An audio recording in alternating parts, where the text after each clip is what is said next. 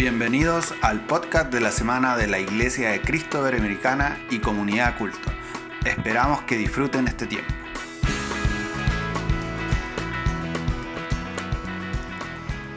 ¿Qué tal iglesia? Muy buenos días. Qué placer estar una vez más eh, acá junto a ustedes a través de nuestro servicio en línea. Estamos muy contentos, estamos muy felices de estar avanzando en este libro del Apocalipsis, en esta serie la cual hemos llamado Cielos Abiertos. Ha sido un estudio tremendo, ha sido un estudio que da para eh, analizarlo semana tras semana y, también eh, poder comentarlo, poder compartirlo con la familia, con los amigos.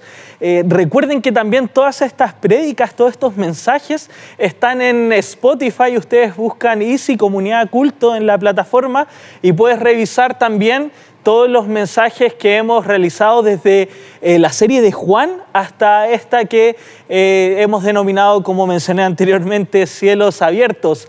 Recordemos también de que todas estas prédicas, esta transmisión también queda eh, colgada en la plataforma de Facebook y en YouTube para que también puedas revisarla las veces que quieras, para tomar tus apuntes, para retroceder en alguna frase o algo importante en lo cual Dios te esté hablando durante todo este tiempo. Y la verdad, eh, gente, familia, este libro personalmente ha sido un libro que me ha confrontado mucho en cuanto a las ideas y a lo que también Dios primeramente quiere hablar a mi vida. Personalmente he leído este, este texto ya un par de veces y es interesante porque cada vez que lo leo o cada vez que me acerco a, a un capítulo en específico, me doy dando cuenta de que hay detalles nuevos, hay palabras nuevas, es como que si el libro estuviese vivo y que constantemente te va entregando justamente nuevas revelaciones. Y eso me parece fascinante y lo cual es digno también de poder compartir. Entonces, la revelación que tú también estás teniendo por medio de este libro, a través también del Espíritu Santo, es sumamente valiosa y es totalmente compartible también. Así que no te quedes, mi invitación es que no te quedes tan solo con lo que tú estés aprendiendo, sino que también lo puedas comunicar, insisto, con tu familia, con tu grupo pequeño, eh, junto a tus amigos, para que ellos también puedan acercarse a este libro que por mucho tiempo estuvo escondido o quizá estuvo en la parte eh, prohibida, por ahí decirlo, para muchos de, de no leerlo. Pero qué lindo es ver a Jesucristo en todo este libro. Me encanta una frase de uno de mis teólogos favoritos que dice que Jesucristo es el hilo dorado de toda la historia, que, en Él se mantiene todo lo que conocemos, vemos y entendemos. Y yo creo que en este libro, además de, ser eh, el libro donde más encontramos figura de Jesucristo, es, como lo mencionamos también anteriormente, es el triunfo también de su persona de su divinidad y de su poder. Él es el Todopoderoso. Él es quien amamos y por sobre todas las cosas aprendemos día tras día. ¿Me acompañan a orar? Eh, Jesús, gracias por este momento, por, por este espacio que podemos tener en, en, la iglesia, por el servicio online, gracias por la gente que hace posible este servicio y gracias también a quienes lo están oyendo, quienes están compartiendo también la transmisión. Te pedimos de que este tiempo sea eh, también eh, un deleite para ti, que, nos podamos también encontrar una vez más con este Cristo hermoso a quien amamos y a quien también eh, deseamos de todo corazón que se acerque una vez más a nuestras vidas y a nuestra iglesia. En el nombre de Cristo Jesús. Amén. Me toca en esta oportunidad compartir, vamos a hacer dos pájaros de, un tiro, vamos a hacer eh, Apocalipsis 10 y 11. Y, en, este, en, este término, Apocalipsis 10 y 11, vendría a ser un interludio más, vendría a ser una pausa. Ya lo vimos como lo que sucedió eh, con los sellos, que antes de abrir el séptimo sello hubo una pausa en el relato o el relato más bien dicho se interrumpe. Aquí una vez más sucede lo mismo y al, antes de que el ángel toque la séptima trompeta, el relato se detiene. Y en realidad estos interludios eh, sirven con un propósito, por ahí decirlo, dramático. Eh, sirven como una interrupción y es un, es un, es un término en un concepto que se usa bastante, por ejemplo, en la modernidad. Eh, no sé, cuando vas al cine, va a ver una película bastante larga, hay un interludio, hay una interrupción, la cual le da a entender al espectador o al receptor de que terminó una parte, pero ahora se acerca otra. En la música también, cuando tú presencias algún concierto de, música clásica en específico también, eh, suceden estos intervalos, estos interludios en el cual te está avisando el emisor de que va a suceder algo nuevo, de que va a suceder, em, va a cambiar la escena. Entonces, parecido a eso es lo que vamos también, o es lo que cumple la función de un interludio. Es una interrupción, es una pausa, pero también este interludio en el Apocalipsis muestra la misericordia de Dios antes de cumplir su propósito eterno. Y yo creo que esa es la idea fundamental de todo este mensaje en el cual vamos a compartir, de que Dios, antes de tocar la última trompeta antes de dar ese último paso de poder cumplir con todo lo que está sucediendo en este relato, Él una vez más da la chance, la oportunidad del arrepentimiento para que volvamos a Él. Dios da esa chance antes de que toque la séptima trompeta para que tú y yo o quienes están en este relato envuelto se puedan arrepentir.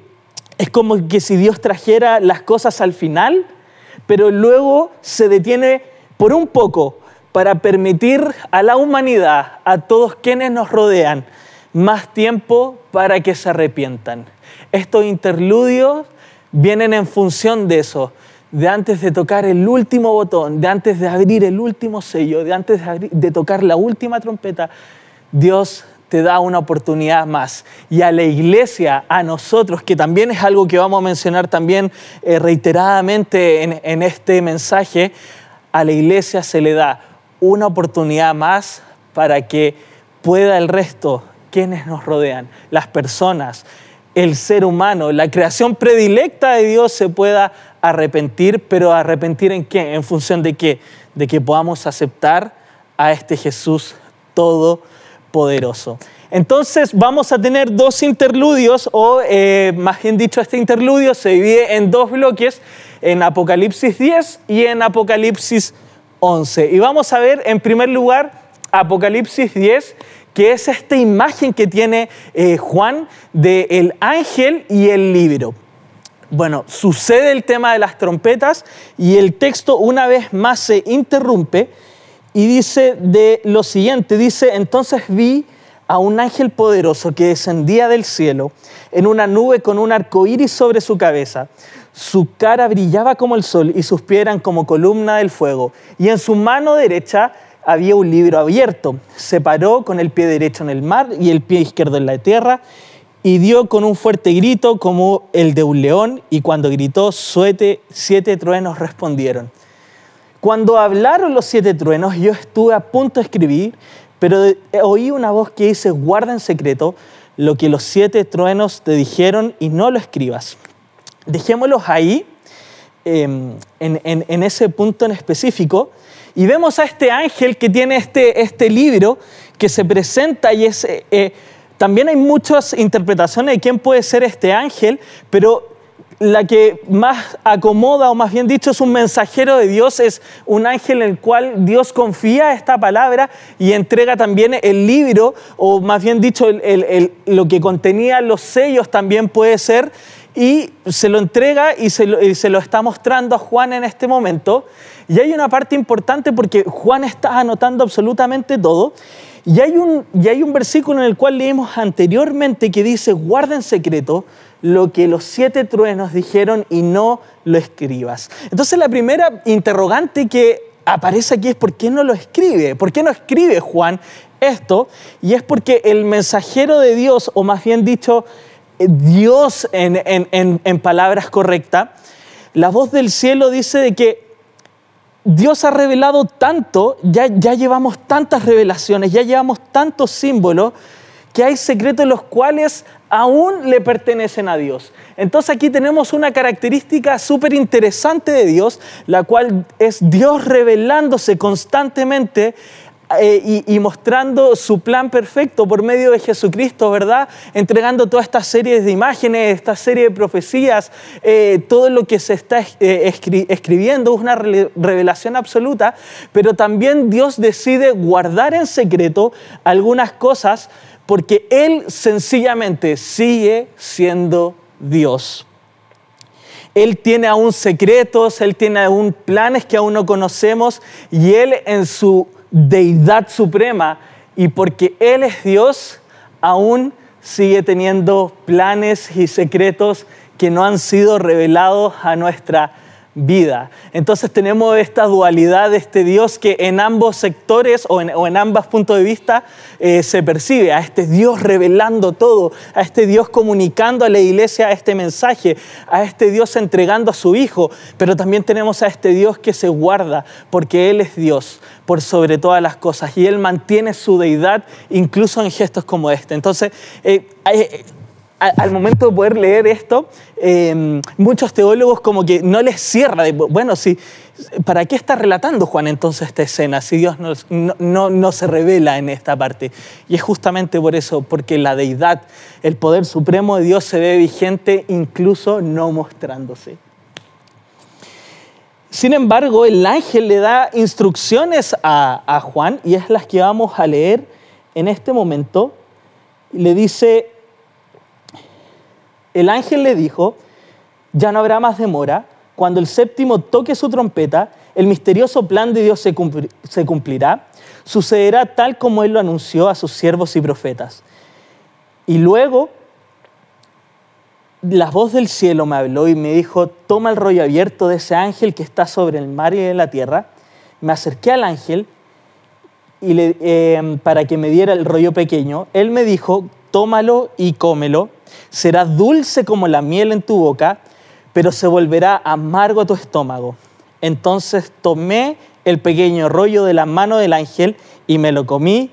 Fue dulce en mi boca, pero cuando me lo tragué se volvió amargo en mi estómago. Entonces me fue dicho, tienes que volver a profetizar sobre muchos pueblos, naciones, lenguas y reyes. El misterio de Dios mencionado en este pasaje, querida iglesia, se refiere al desarrollo de la resolución definitiva de todas las cosas. Es decir, la terminación del plan concreto de Dios por medio de Jesucristo. Es decir, que su reino se instale acá en la tierra. Ese proceso, esa instrucción que le está dando el ángel es deprisa, apúrate, porque este misterio se va a resolver, tiene una resolución y es la terminación de este plan tiene que ver con la eternidad por medio del reino aquí en la tierra. Todo nos apunta al reino acá en la tierra.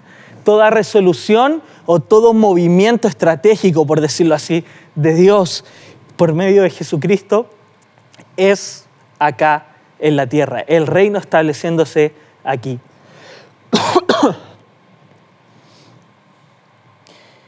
Comer el libro, porque sucede este gesto que es eh, tomado directamente del libro de Ezequiel, que, que también Ezequiel tiene este, esta especie también de visión y sucede exactamente lo mismo y habla también de que la palabra es dulce.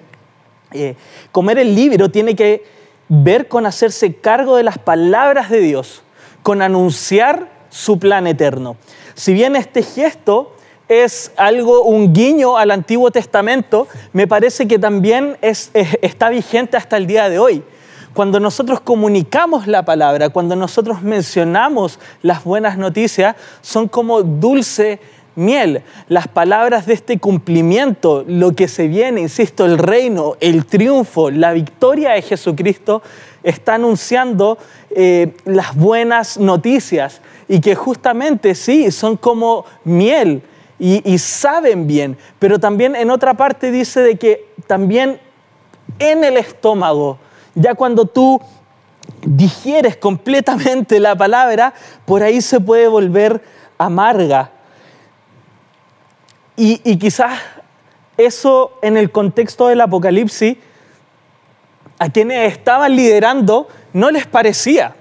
La idea de Jesús jamás les va a cerrar. a quien oprime a su pueblo, eh, que, tengan un Salvador, este pueblo, por decirlo así, no les parece, es amargo. ¿Y, qué tiene que ver también eh, todo el anunciamiento de las buenas palabras, el, reino aquí en la tierra? Si yo les estoy entregando eh, garantías de un bienestar, dice Roma, tratando de parafrasear o, dando a entender de por qué puede ser amargo. Entonces, para que haya un arrepentimiento, y, el arrepentimiento también incomoda, eh, es necesario el anunciamiento de la palabra de Dios y que pase de boca en boca, que nos podamos revelar a quien nos oprime. Necesitamos que esto suceda de boca en boca y sucede justamente de que el anunciamiento de que el reino se está acercando, de que el triunfo de Jesucristo está cerca, es una noticia tan buena, tan dulce, pero que a muchos también les puede provocar el amargor. Todo con este propósito, iglesia, que es el 11, que dice, tienes que volver a profetizar sobre muchos pueblos, naciones, lenguas y reyes.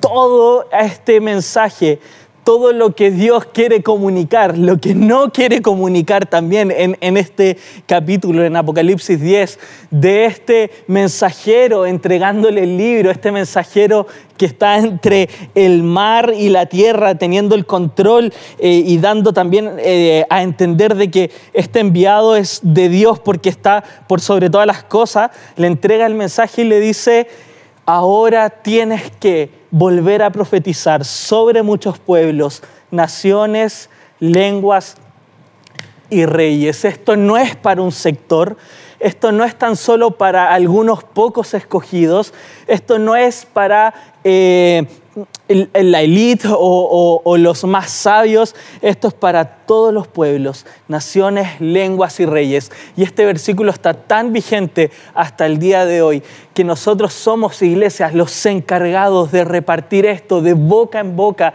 de que la gente pueda acercarse y, y podamos dar esta buena noticia de Jesucristo triunfando por sobre todas las cosas, a toda lengua, a todo pueblo, a toda nación y a todo rey.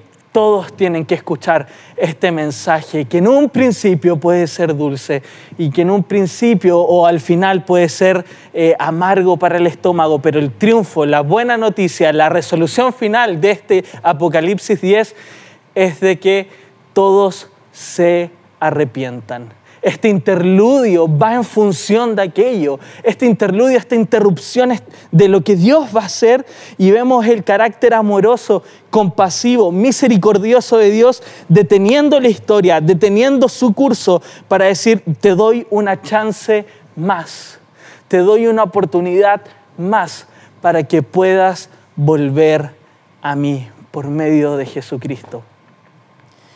Hasta, hasta el momento vamos bien, vamos eh, avanzando y en la otra parte en el cual eh, trata este interludio es Apocalipsis 11, el cual es titulado en nuestras Biblias como los dos testigos, los dos profetas.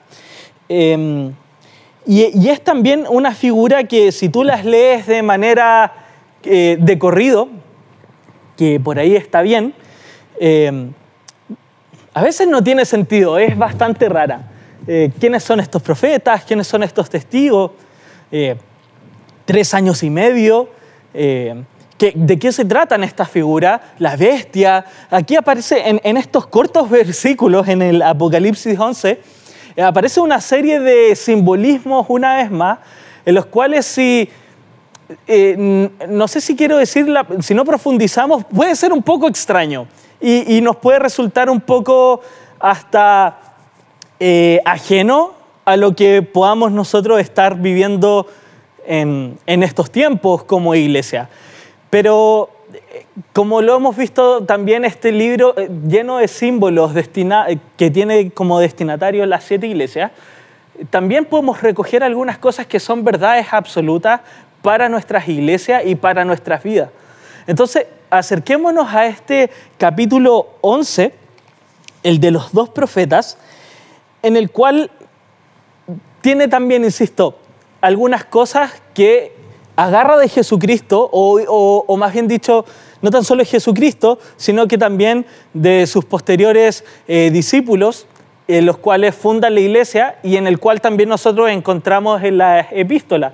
Entonces hay muchas ideas aquí que son neotestamentarias para que, van, para que vaya en función de lo que eh, Juan quiere decir en esta revelación. Entonces eh, acompáñenme en, este capítulo 11, en el cual de inmediato le fue dicho a Juan, ve y mide el templo de Dios y el altar y cuenta el número de adoradores, pero quiero que eh, midas, no midas el exterior porque ha sido entregado a las naciones, las cuales pisotearían la ciudad santa durante 42 meses. Mientras tanto, yo daré poder a mis dos testigos y ellos se vestirán en tela áspera y profetizarán durante 1260 días. Entonces, suceden en, en este lapso de versículos suceden tres eventos. El primero de ellos es que a Juan se le ordena medir el templo más allá de eh, lo geográfico o temporal del templo, que no, nos vamos a meter tanto en ese punto, eh, quiero hacer énfasis en lo que significa medir el templo en el concepto bíblico. Este, este concepto lo hace Ezequiel, lo hace Zacarías, también lo hace Habacuc, pero medir el templo es una acción eh, también del Antiguo Testamento que implica de que Dios conoce cada dimensión, o más bien dicho, de que Él está a cargo de la obra, o que Él está dirigiendo todo centímetro o toda distancia, toda altitud. El hecho de medir el templo significa justamente aquello. Pero este templo, en realidad, que habla aquí en Apocalipsis 11, es una idea de que es el templo el símbolo de la iglesia. Por lo tanto, somos nosotros, la iglesia. ¿Y por qué me refiero que somos nosotros? Porque Jesucristo y, lo que mencioné anteriormente, eh, posteriormente, todas las cartas nos mencionan de que el templo ya no es tan necesario, sino que nosotros somos el templo, nosotros llevamos el Espíritu a todos lados, por lo tanto nosotros vendríamos siendo aquel templo, vendríamos siendo eh, aquel embajador o la iglesia portable, por decirlo así, en términos más postmodernos, en el cual eh, la presencia de Dios está habitando en nosotros. Y es también una idea que impone Jesucristo y que después, insisto, se reconfirma a través de las cartas. Un versículo para validar aquel, para aquella afirmación es 1 Pedro 2.5 que dice que ustedes también, como piedras vivas, no piedras estáticas que van en función de un templo, eh, sean edificados como una casa espiritual. Entonces, esta idea que encontramos en los eh, evangelios y también en la epístola viene también a, quedarse aquí. ¿Qué quiere decir en, otras palabras? De que nosotros como templo, nosotros como aquel portador del Espíritu Santo, Dios también nos mide. O como iglesia, Él nos mide, Él está con nosotros, Él está en ese orden, Él mide justamente todo aquello que eh, pueda medir, pero en otras palabras, al medir, Dios está en control. Y, qué interesante saber de que mi vida está en control de Dios y que nuestra iglesia, nuestra comunidad también está en el control de Dios. Entonces, dejémonos medir, en otras palabras, por Dios y por su palabra también. Teniendo entonces esta idea de que nosotros somos el nuevo templo eh, del, donde habita la presencia de Dios, ¿cierto?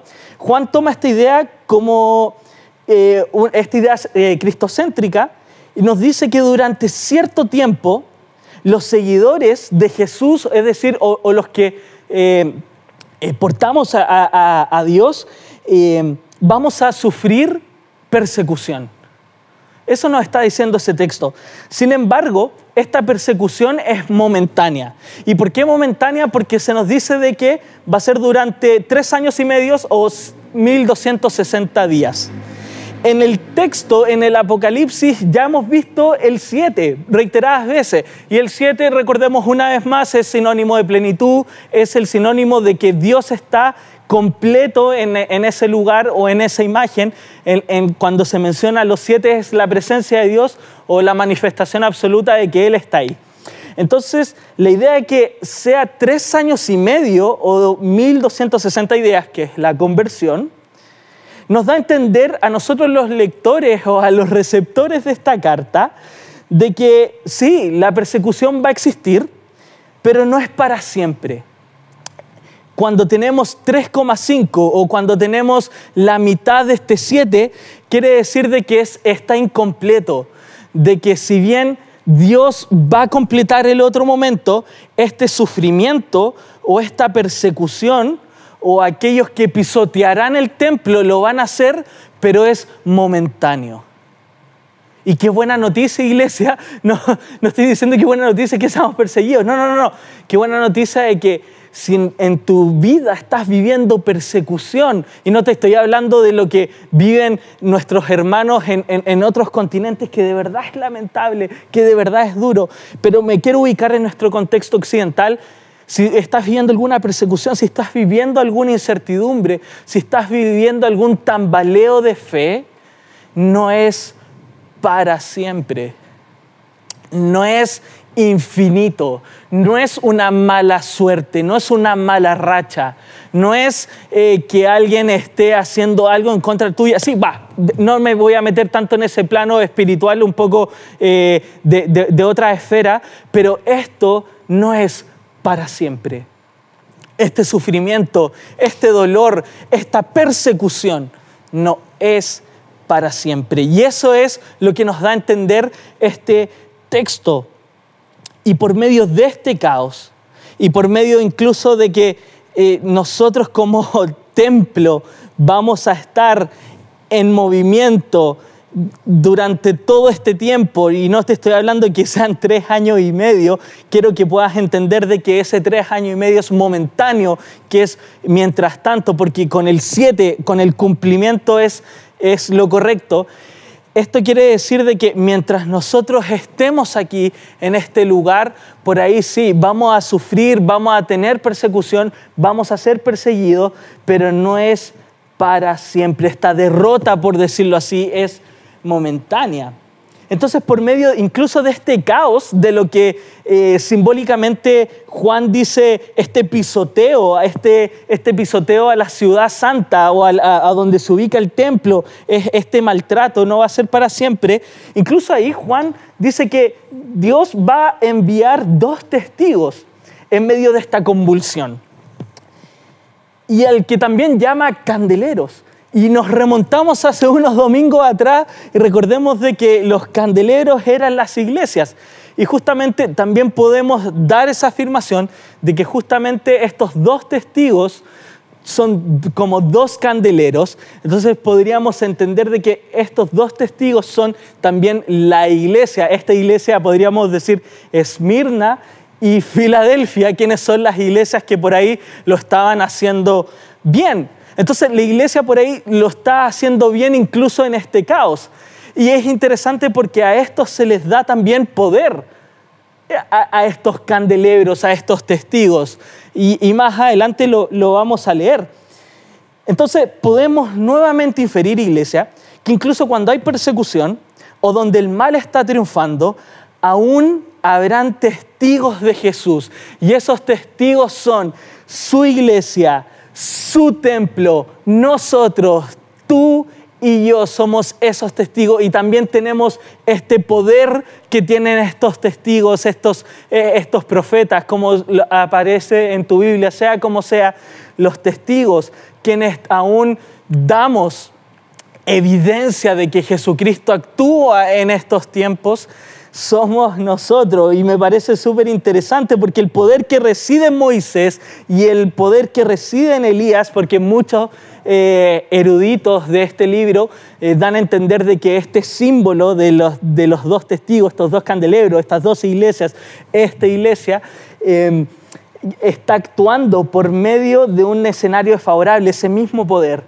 Entonces el rol profético de la iglesia de anunciar el mensaje, de denunciar el poder, continúa incluso en el caos. Y quiero que pueda quedar claro este mensaje y este momento, que es la clave, creo yo, central de, de este pasaje, de que incluso, iglesia, cuando estemos pisoteados por el enemigo, por los gentiles, cuando estemos siendo pisoteados por aquel anticristo que rechaza las verdades de Jesucristo. Y aunque estemos en un momento de constante baja en, en, lo que tú puedas estar pasando, llámale fe, llámale crisis social, etcétera, etcétera, el poder que reside en Moisés, el poder que reside en Elías está actuando en la iglesia, en nosotros, incluso en este escenario desfavorable. Y yo creo que esa es una noticia increíble, es una, una, noticia tremenda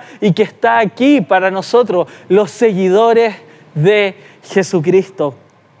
Y es interesante también porque, y, y la última observación que hago es de que eh, estos dos testigos eh, también están vestidos con telas ásperas. Y, esta tela áspera también en el, en, el universo bíblico, en, la terminología bíblica, quiere decir de que es sinónimo de duelo, es sinónimo de aflicción por el pecado, es sinónimo de que yo me he visto también de lo que está sucediendo. Hay un luto también de las iglesias por este rechazo a Jesucristo o al rechazo que, que puede venir de la gente que nos rodean. Pero por lo que les mencioné anteriormente, esta persecución, esta maldad que existe en este mundo corrompido es momentánea. Leemos entonces el 7 en adelante, dice, cuando los testigos hayan terminado su testimonio, ya eh, entiendan eh, eh, bajo la terminología de, que, de lo que hemos hablado de, de la iglesia, de nosotros, de su iglesia, la bestia que sube del abismo sin fondo declarará la guerra contra ellos, los conquistará y los matará, y sus cuerpos quedarán tendidos en la calle principal. de Jerusalén. La ciudad simbólicamente se le llama Sodoma y Egipto, la ciudad en la cual su Señor fue crucificado. Y ojo, nuevamente dice, tenlo aquí en el asterisco, durante tres días y medio todos los pueblos y todas las tribus, lenguas y naciones quedarán mirando los cadáveres. A nadie se permitirá enterrarlos. Los que pertenecen a este mundo se alegrarán y se harán regalos unos a otros para celebrar la muerte de los dos profetas que los habían tormentado. Entonces tenemos esta imagen de, que una vez que la iglesia o estos testigos hayan finalizado por ahí su proceso de dar testimonio a Jesucristo, aparece esta imagen de la bestia que perfectamente podría ser eh, eh, Satanás, el enemigo, destruyendo esta bestia, destruyendo a estos dos testigos, destruyendo a la iglesia, por decirlo en el término apocalíptico. Y la bestia representa eso, lo que el, odio al plan de Jesucristo, el resentimiento acerca del bien, es también la opresión, es también el odio del plan, eh, del plan de Jesús y también es el odio de la iglesia. Y los cuerpos de estos oprimidos, por decirlo así, quedarán en Jerusalén, donde estaba este templo, pero también será llamado como Sodoma y como Egipto, Sodoma hablando de la inmoralidad y Egipto hablando de la opresión y esclavitud. Entonces es evidente que quienes odian el plan de Cristo, que quienes rechazan tajantemente esta idea del bien, obviamente ellos van a estar felices porque, iglesia, la verdad es Jesucristo incomoda. La verdad es Jesucristo eh, no, no te deja bien parado. La verdad que Jesucristo es dulce, pero también es amarga. La verdad que Jesucristo implica rechazar algunas cosas que por ahí todos aceptan. La verdad de Jesucristo es una verdad en la cual nos sumerge en otro contexto, nos sumerge en otras verdades. La verdad de Jesucristo es tan trascendente que incluso nos hace renunciar a nuestra vieja vida para tener literalmente una nueva. La verdad de Jesucristo no le conviene al poderoso. La verdad es Jesucristo no le conviene al que está por sobre eh, lo que hemos levantado como idolatría. Ah, ah, la verdad que Jesucristo es tan poderosa de que es perfectamente odiable lo que Jesucristo puede entregar. Lo que Él hace en nuestra vida es tan trascendente que mucha gente lo rechaza. Y lo hemos visto en Juan, eh, quienes estamos estudiando eh, constantemente semana tras semana en los grupos pequeños. La verdad es que Jesucristo es irritante para el poder, para quienes lo rodean incluso. Lo trataron de matar no tan solo en, bueno, sabemos el desenlace obviamente, pero en, en, capítulos muchos anteriores también, porque lo que él propone es un estilo de vida completamente diferente. Los testigos somos quienes damos evidencia de Cristo.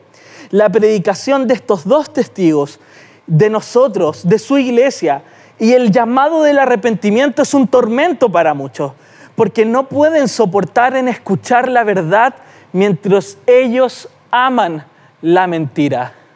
Jesús es una alternativa tan provocadora que, que no deja espacio, que no deja espacio.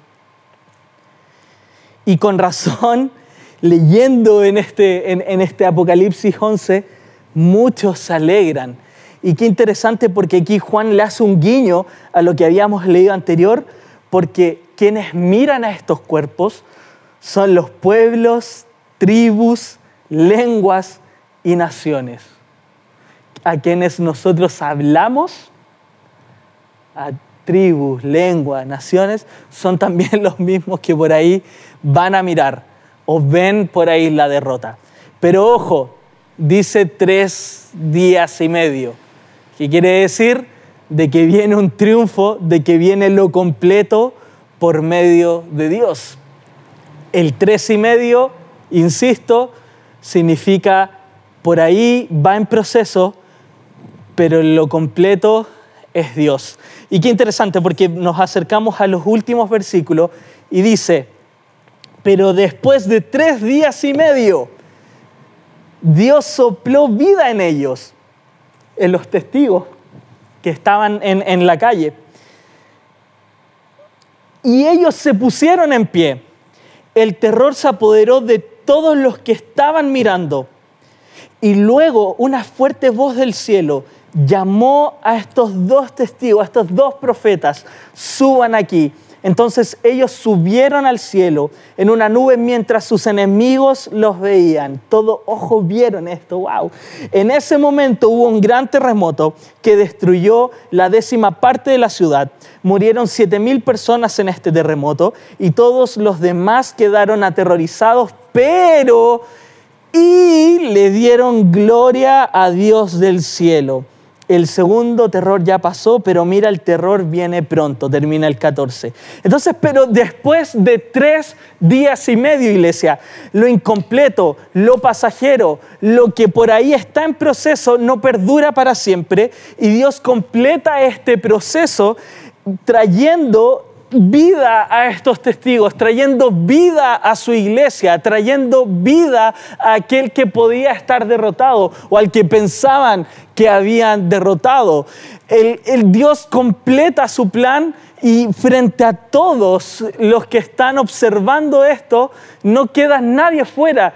el versículo dice todos los que estaban mirando, todos fueron testigos todos supieron de que Dios revivió a su iglesia, que revivió a su templo, que revivió su poder, que todos pensaban que estaba muerto. Jesús mismo lo dice en, los primeros versículos de Apocalipsis, quien estaba muerto era yo, pero ahora vivo y para siempre. Y lo, y lo llamativo es que, qué increíble es que todos ven aquellos. Es decir, cuando la intervención de Dios aparece, nadie queda indiferente. Cuando Dios muestra su poder, nadie queda indiferente, iglesia. Y lo llamativo también, por último, es de que esta destrucción de esta ciudad eh, no es completa. No, no, eh, no, no destruye absolutamente Dios. Y es, aquí vemos una vez más el carácter de este interludio, el Dios de las oportunidades, el Dios de que, de que aún tiene tiempo para nosotros, para que nos arrepintamos.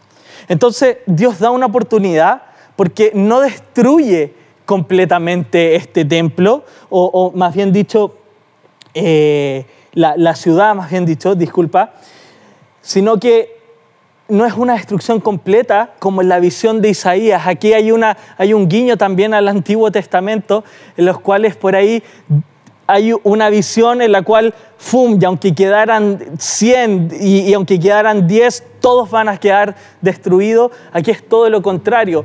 Solamente muere la décima parte, o más bien dicho, se destruye la décima parte y el resto aún prevalece.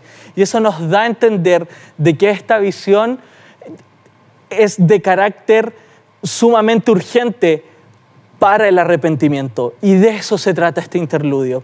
Este interludio es para preparar nuestros corazones, tanto de quienes somos portadores de la palabra, como también para aquellos que aún no conocen el plan de Cristo. Estas personas, quienes nos rodean, iglesia, deben conocer a Cristo. Deben, deben, deben saber quién cambió nuestras vidas deben saber quién transformó nuestra cosmovisión del amor. Deben saber quién fue quien revolucionó todo acto que podamos hacer hacia el prójimo. Es una oportunidad más para que nos reconectemos a Dios, a su carácter, a su presencia, a su amor. Pero por sobre todas las cosas es una pausa para decirte acércate una vez más ven una vez más, eres portador de la palabra, tan dulce como la miel, pero también quizás tan incómoda como el amargor. Las buenas noticias de eso se tratan. Es una oportunidad más y Él quiere que nadie se pierda. Y ese ha sido el principio del corazón de Dios cuando envía a Jesucristo y de, que, de quien trata también este libro, que nadie se pierda. Iglesia, que nadie se pierda. Que nadie se pierda. Y las trompetas solas no, no produjeron un arrepentimiento, lo que sí produjo un arrepentimiento fue una intervención de Dios y de su iglesia. Quien puede producir arrepentimiento por medio de Jesucristo, escucha bien, somos tú y yo, la iglesia y el poder que reside en Elías, en Moisés y la autoridad que nos ha entregado Dios para reconciliar todas las cosas depende ni más ni menos que de ti y de mí. Somos la iglesia que debe reconciliar, que incluso en los momentos en los cuales sufrimos persecución, Él nos da una mano, Él nos revive y nos muestra por medio de todo lo que Él ha hecho por medio de Jesucristo, su bondad, su palabra y su justicia. Solo una intervención de Dios y su iglesia puede provocar arrepentimiento.